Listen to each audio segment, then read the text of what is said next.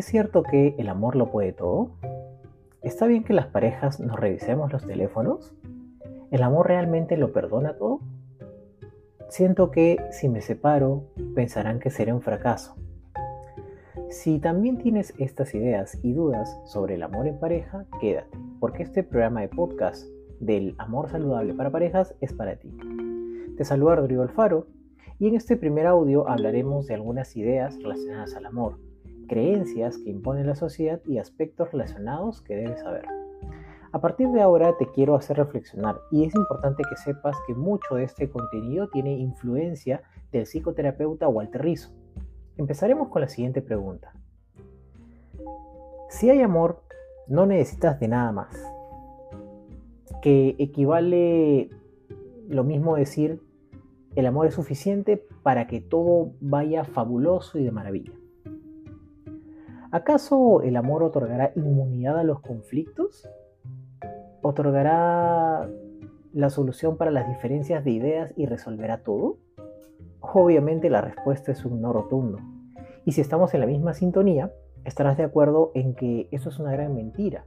Y como decía el cantante Andrés Calamaro en su extracto de canción, no se puede vivir del amor. El amor también necesita de la razón, el análisis, el pensar para tener la posibilidad de construir una relación de pareja. ¿Y qué tal la canción, perdón, qué tal la idea de que el verdadero amor es incondicional?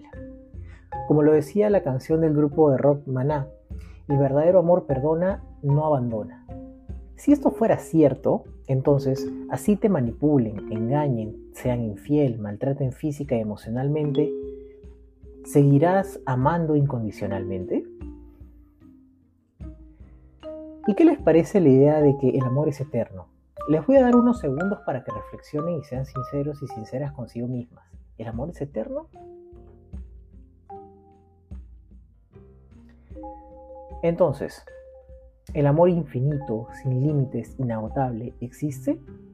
La respuesta es no ya que el enamoramiento o el amor romántico dura entre dos o tres años. El amor pasional, si no se hace nada para mantenerlo activo, como es natural, va a ir en descenso. Y digamos que para que exista un amor estable, este se construye con los acuerdos y amistad de pareja, la complicidad y comprensión entre los dos. Ahora, hablemos de los pensamientos que te mantienen en la zona de confort en la relación a ciertas creencias o mandatos sociales. A pesar de todo, debes mantener tu matrimonio. Si te casas, ya no hay marcha atrás. Si se acaba tu matrimonio, serás un fracaso y una burla para todos, etc.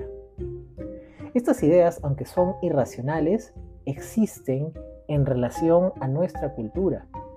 Y es por eso que, como menciona Walter Rizzo, a partir de ahora hay que usar la palabra depende. Veamos algunos ejemplos en el audio número 2. Te espero por allí.